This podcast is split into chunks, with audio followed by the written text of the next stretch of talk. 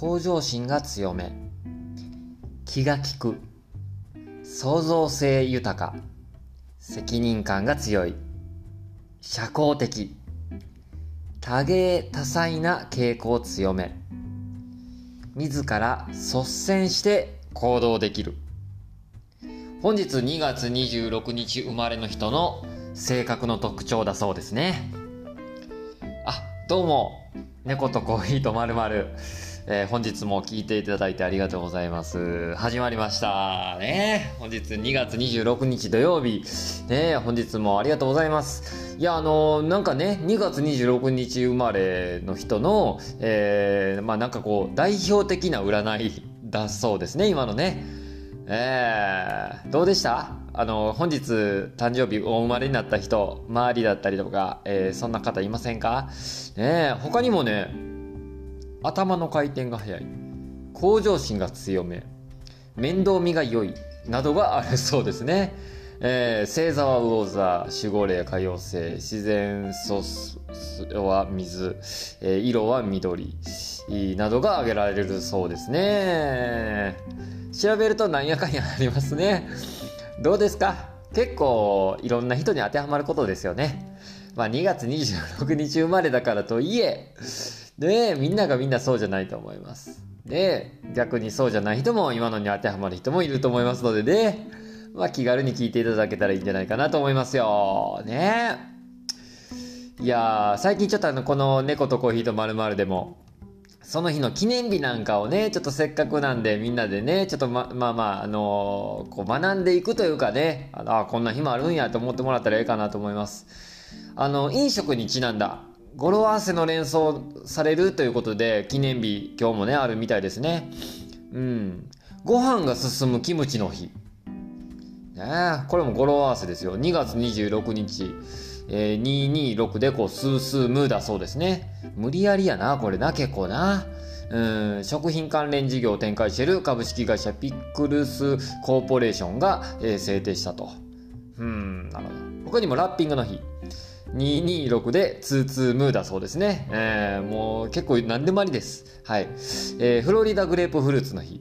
2月はフロリダでグレープフルーツが旬になることと、えー、26のフロ、フロリダの語呂合わせ、えー、アメリカのフロリダ州の、えーフロリダ州政府の柑橘局が2月26日を記念日として制定しているとのことですね。えー、結構こう記念日ってやっぱ語呂合わせが多いんですね。うん。まあ他にも結構ね、2.26事件だったりとか、結構調べるといろいろ出てきますね。うん。本日誕生日の有名人もちょっと見ましょうか。本日誕生日の有名人、三浦和義さんおめでとうございます。えー、山崎重則さん、マックス・リナさん、ね、アナウンサーの赤松俊里さん、藤本美貴さん、クリスタル・ケイ、平松仁、新谷瞳、篠崎愛さんなどが挙げられておりますね。おめでとうございます。ね。聞いてる人の中でもいらっしゃいましたら、ね、おめでとうございます。はい。というわけでね、今日はね、土曜日ということもあって、皆さんどうでしょうか？ゆっくり過ごされてるんですかね？まあこう世間的には大体ね、こう土曜日、日曜日って休みじゃないですか。ね、普段まあ平日は仕事で。もうけど今日なんかもあのね、休みでゆっくり過ごされてるんですかね？どんな時に聞いてくださってるんでしょうか？まあ夜だったり、昼だったり、まあポッドキャスターもいつでも聞けるのがいいとこですよね。えー、またゆっくりね、空いてる時間なりご利用していただいて聞いてくださいね。まあ、こんな感じで進めてますよ。ね。今日から聞いてくださってる方もいらっしゃるかもしれませんのでね。もうあの、ぜひ、あのー、もうそのまま、そのまま聞いていただければいいかと思います。あの、私、あの、猫とコーヒーとターボーイっていうね、こういうポッドキャストの、えー、させていただいております。あの、ターボーイと言います。はい。まあこういう普段はね、ヘルパーしたり、バンドしたりとかね、いろいろしてますよ。で、まあ猫飼ってて、で、コーヒーが好きっていうので、こういうね、タイトルにしておりますが、本日はちなみにですね、ガテマラのコーヒーをいただきながら、えー、進めております。まあ、結構ね、普段もコーヒー入れて、えー、喋ったりしてるんですけど、このコーヒーもね、こう喋りながらやと、やっぱどんどん冷めていっちゃうんですよね。ちょっとあのせっかくなんであったかいうちにちょっと一口だけ。すいませんね。いやこれいるって言われるんやけどね。これいるんです。大事なんです。はい。本日はガテマラのコーヒー。やっぱりこうガテマラのコーヒーってあのこう日本人にもよく合うと言われててであの言われてる通りやっぱりこう香りも高いしねあの本当にこう味わい深いですね。うん。どのコーヒーを入れても僕味わい深いって結構使っちゃってます。はい。せっかくなんでね昨日は東ティモールっていう国のねあのコーヒー飲んで東ティモールの国に思いを馳せながら思いを馳せつつですねあのどんな国かっていうのをちょっとねみんなで学んでいきましたけども本日はガテマラですよ。ね。ガテマラって僕言うてますけどグアテマラですね。正確に言うとグアテマラ。うん。ガテマラガテマラって言っちゃいますけどね。正確にはグアテマラですよ。ね僕あの実はこうグアテマラもねあのコーヒーからやっぱ知ったんですよ。うんガテマラっていうコーヒーの品種かなって最初思っちゃったぐらい。うんガテマラっていう国ですね。正確にはガテマラ共和国というらしいですね。うん。まあ通称ガテマラ、ガテマラなんて呼んだりしますけども。まあ大体どの辺りに位置するかっていうと、えー、まあアメリカありますよね。アメリカ大陸ありますよね。で、こう、南アメリカ大陸というか、このブラジルの方は大体わかりますよね。えー、で、アメリカがあって、で、ブラジルがある、ね、あの、あの下の方の大陸があって。そのちょうど間ぐらいに位置しますよね。なんかこうあの、えっ、ー、と、アメリカ大陸って、こうあの、上にこう、ね、あって、ほんで下にブラジルがあって、こうなんか細く、こうなんか細く繋がってるじゃないですか。細く繋がってるところのあの細いところらへんが、えー、ガテマラですね。うん。あの辺がそうです。大体まあ中米って言われるんでしょうかね、あの辺がね。えー、中央アメリカ北部に位置する共和制国家。北にメキシコ、北東にベリーズ、東にホンジュラス、南東にエルサルバドルと国境と、えー、国境が面している国ですね、えー、北東はカリブ海、南は太平洋に面すると。人口としては1720万人。うん、1720万人。ピンとこないですね。どの辺の都市に当たるんでしょうね、日本で言うとね。うん。アメリカ大陸では11番目に人口の多い国。11番目って言われてもあんまピンとこないですよね。はい。まあ、首都及び最大都市はヌエバ・ガテマラ・デ・ラ・アスンシオンス。もう一回言います。ヌエバ・ガテマラ・デ・ラ・アスンシオンですね。もうガテマラシティと呼ばれてるそうですね。もうでもうガテマラシティと呼びましょう、首都はね。うん。いや言い慣れない、聞き慣れない言葉ばかりでね。勉強なるね。言うとります。はい。19世紀半ばから後半にかけてガテマラは慢性的な不安定とされ、えー、内乱に見舞われた。20世紀初頭からはユナイテッドフルーツ社や米国政府の支援を受けた独裁者が次々と登場。統治を行った、えー、1944年、えー、権権威主義権威主義的な、指導者ホルヘ・ウビコが民主的な軍事クーデターによって打倒され10年にわたる革命が始まり社会と経済の大改革につながったなるほどだそうですよ。はい。まあ、いろんなね、こう、まあ、ガテマラのね、国の歴史などをね、ちょっと今追ってみました。そういう国だそうですね。うん、治安としてはどうなんでしょうね。治安なんかもありますよ。1960年から36年間続いた内内戦によって25万人が犠牲になった。ガテマラでは一般の犯罪や暴力団による殺人で2008年には6232人が死亡している。また、誘拐では400人以上が誘拐された。2011年には毎日平均14人が殺害され、犯罪を犯しても98%の犯人は処罰されないとされた。だからまあ日本で言うと考えにくいですよね。犯罪犯しても98%犯人は処罰されない。なるほど。これだけ聞いてもちょっと治安はあんまりよろしくないのかな。うん。ガテマラの抱える最大の問題は治安問題。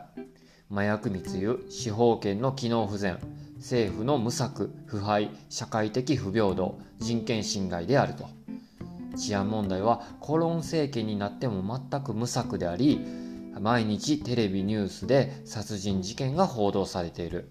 人権面では政治犯はいないが未だに地方都市ではリンチが行われているほか不女子に対する暴力が多くまた、えー、裁判に裁判を受ける受ける権利も保障されておらず人権侵害は著しく人権意識が希薄であると。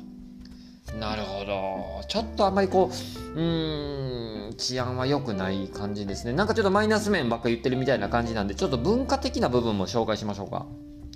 ガテマラの文化はマヤ文明とスペインの文化に根を持ちガテマラは現在もなおマヤ文明とスペイン植民地時代の衣風が残っている。衣食は衣食着るものと食事ね。衣食は、え伝統的なマヤ文化の色彩が今でも残りまた国の至る所にマヤの遺跡が残っている。またカリブ海沿岸には宗教儀式舞踊、えー音楽などにアフリカの文化が影響を見られると。うーん、ふーんですね、ほんまにね。うん、なるほど。まあちょっとね、この辺はちょっとあの、深くね、行き過ぎると戻ってこれないので、まあ、せっかくこね、今、グアテマラのコーヒーを飲んでますんで、ガテマラのコーヒー文化についても、コーヒーの歴史についてもちょっとだけね、触れておきましょうか。えー、ガテマラでのコーヒー栽培の歴史。これちょっと読みましょうよ。ね。ガテマラのコーヒー栽培は初代大統領ラファエル・カレーラによって始められた。標高の高い位置に町の多くがあるガテマラはコーヒー栽培にうってつけの環境だった。コーヒー農業では、えー、先先住民族だったインディオの人々が過酷な労働を強いられ各地で反乱が、えー、多発したと言われている。なんかガテマラはこう標高が高いのでコーヒーの栽培にうってつけだったんですね。ドイツ系移民によるコーヒー農園。インディオたちの労働による生産はうまくいかなかったものの19世紀末大量に流入した。ドイツ系移民が大規模なコーヒー農園を開園し本格的な生産と近代技術の導入が始まった。ブラジルのような大量生産は難しいが高い品質を持ったコーヒー豆が国際的な評価が最も高く美味しいと人気を得ました。なるほどね。ブラジルってこうね世界1位の大量生産の国なんですけど、まあ、それよりも品質が高いとね国際的、まあ、世界的にも、評価が高いと。うーん。なるほど。だそうですね。コーヒーの生産が国民の生活に密着しているガテマラですね。え、現在のガテマラでは新聞やテレビのニュースでコーヒーの価格が毎日表示されています。ガテマラの国民にとっては日本でいう株の為替と同じような感覚。1年のコーヒーの生産量やその年のコーヒーの出来が国民全体を、えー、こうえー、国民全体の生活を影響している。えー、ガテマラにとってはコーヒーの産業が、えー、国民生活と密着している。日本人に最も好まれる味のコーヒー豆。ガテマラのコーヒーは日本にも多く輸出してされています。輸出量はブラジルやコロンビアに次いで日本が第5位ということで全体の17%ほどが日本に入ってきています。このことから知らない間にガテマラのコーヒーを口にしている方も多いことが考えられますと。うん、だから日本人にとっても結構こう日本人の舌にね味覚にこう結構あの何ていうか馴染みがあるんでしょうね。だから普段こう飲食店とかで出ているコーヒーももしかしたらガテマラのコーヒーかもわかりませんよね。これあとすごいですねこれねあのガテマラのテレビとかニュースでは毎日コーヒーの価格が表示されている。これ日本ではない感覚ですよね。だから日本でいうこう株はね株の為替とかがニュース番組で流れると同じように、えー、ガテマラのニュース番組ではコーヒーの価格が表示されていると。それほど密接になんですね生活でね。というわけですよね。ためになったね。言うとりますが。ね。けどほんまにけどここで言うてるように飲みやすいですよねグアテマラのコーヒーは。あのー、ちゃんとしっかりコーヒー飲んでるっていう感じがするんですよ。うん。なんかこうしっかり飲み応えがあるっていう感じのコーヒーですよね。もしかしたらこうあのー、ねちょっと言い過ぎかもわかんない。僕はそういう感じですね。うん。苦味もしっかりあるしコク。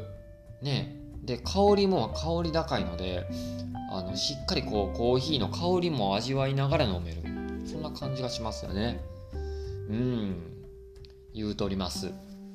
言うとりますって結構言っちゃうなこれ。今日はもうやめとこう。言うとりますはやめとこう。な。ねえほんまに。言いかけたわ。というわけで。ねえどうですか皆さん。いやー。まあ昨日ね、まあちょっと昨日の話、ちょっともう、まあコーヒーの話はしましたんでね、あれですけど。まあ仕事ですよね。まあ愚痴っぽくなっちゃってあれですけど、あの仕事なんですよ。まあちょっと今僕あのヘルパーの仕事しててね。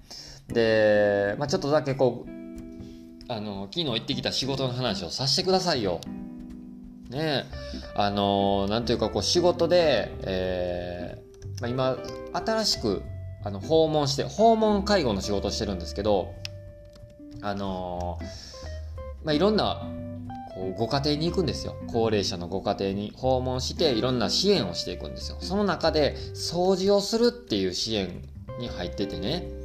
で毎日掃除をするんですけどあここ行ってるところは新しく行き始めたとこなんですけども掃除の支援で入ったんですが、まあ、そこをはじ、まあ、最近行き始めたとこなんですけどまあ、いわゆるゴミ屋敷なんですよね。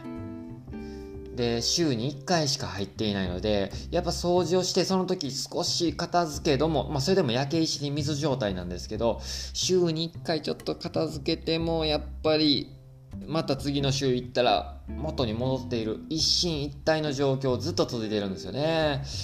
うーんそれ昨日行ってきましてねやっぱりまあ元に戻ってましてやっぱりこう特徴的な部分でねこれも僕のほんまに経験上になるんですけどいわゆるこうゴミ屋敷になっちゃう、ご家庭のところの、えー、まあ、高齢者の方共通して言えるのはやっぱりこう物が捨てれないんでしょうね。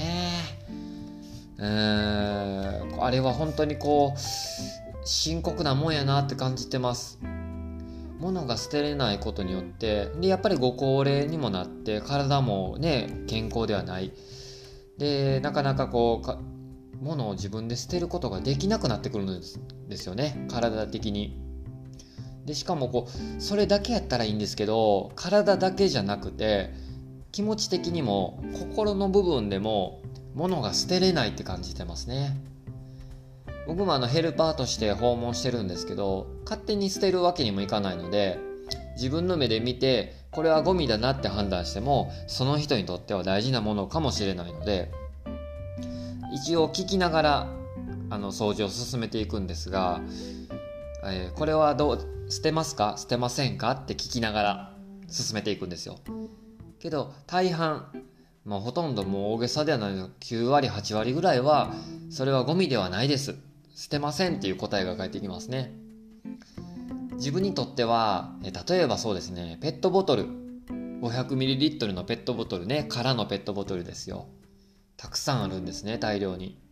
捨てずに残されているのを、えこれは捨てますかって聞くんですがそれは、えー、まあ、水を入れたりして水筒代わりに使うから置いておいてくださいってなるんですよ。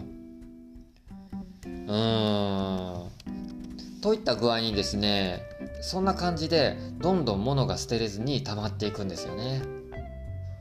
やっぱりこう我々ですまあ僕なんか40代ですけどまあ若い方なんかもっとね若いからですけどまあほんまに時間が経過している分ですね高齢者の方は。その分物が多くなってるような気もするしそれ以外にもどんどん物が多くなり捨てれない。のが循環が続いて悪循環ですよね。捨てれなくなっちゃってるんですよ。でそれによって物が増えることで明らかに生活がしにくい状況しづらい状況に追い込まれていっている感じが客観的に見受けられるんですよね。うん。例えば物が多くあることで本当にこう生活しやすくなっていたり心が豊かになっているような感じがすれば置いといてもいいかなって思うんですよ。ただ本当にねもう生活しにくく感じてるし何より本当にこうあのいわゆる物がたくさんあって嬉しいなとか、あの生活しやすいなとか、えー、そういうレベルではなくてですね、えー、あの移動するにもできないぐらいの感じなんですよね。これはどうですか？どう思いますか？うーんあれは本当にちょっとね深刻な問題やなって受け止めてます。はい。ただちょっと本当に僕のヘルパーとしての、まあ、仕事支援っていう意味でもやっぱりこうできない部分が多くあるのでやっぱ介護保険を使った仕事っていうのもあってね介護保険では、えー、まあ、これ以上は手を出せない領域っていうのがあってね。うん。これは本当にこうやるせなさを感じてるし何より自分がものをもともと捨てれなかった方ですけど捨てるようにしたことで本当にこう楽になったっていう実感を得てるんでね。うんなんとかしたいなっていう気持ちもあってね。まあけどそれはもう僕のエゴなのかもしれないですけど。ねあれは何でしょうね。物が捨てられない人にはきっと何か理由がねあのあるとは思うんですよ。うん。まあもったいないと感じていたりとかね何でもね。あとまあ収集癖があったりとかもすると思うしね。こうコレクターというかね集めておきたいとか。でまたこうまた後々になったら使うかもしれないっていうねうんいうふうに思ってたり。あとなんかこうなんとなく捨てることに罪悪感を感じてたりとかね。結構ね特徴としては、えー、人からもらったもんやからとかってよく聞くしね。これ誰々さんにもらったから置いときたいんだとかね。うん。だから捨てることを申し訳なく思ってしまうとかね。思い出の品をどうしたらいいかわからないっていう具合にどんどん溜まっていってるのを見かけますよね。えー、皆さんはいかがでしょうか？これはほんまにねあの人事じゃないなってすごい感じてますね。まあまあよ大きなねお世話っていう風に感じるかもしれませんが いや昨日ねちょっとそういうまあまあ最近ですけどそういう方の支援に入ってて、えー、まあ、つくづく感じてることですね。まあ、極力ね、あの、ものを大事にするっていうことは、本当にこう、すごいいいことだと思うし、えー、ただ、えー、大事にするのと、えー、貯めて、貯めて貯めて自分自身がこう追い込まれていっちゃうのがちょっと違うかなと。これしかも厄介なのが、溜め込んでしまうことが、えー、足かせになってしまっているっていうのは本当に実感しにくいことでいつの間にかなんですよね。いつの間にか無意識のうちに足かせになっているっていうことが本当に多分にあって。ねえ。これは根深い問題やなーって感じてます。なんか大げさやけど大げさやけどこうえー、なんかこうその人が抱えている闇みたいなものも感じちゃったね。うーんどうでしょうか。ねまあ時にはあのー、まあ断捨離っていう言葉も流行りましたけど、えー、断捨離する日ね必ずしなければいけないことじゃないと思うんやけどたまに自分の持っているものを見直してみるっていうのもそのものにとったりその人の生活にとってはいいことなんかなと感じてるよね。うん。だらだら今日も喋っております。ね。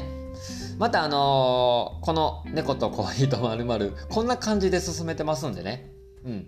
あの別に決まったスタイルはなくてただただ僕が喋りたいことを喋るっていうスタイルで進めてますんで、ね、また皆さんからのご意見ご感想なんかもねお便りなんかもまたお待ちしておりますよ。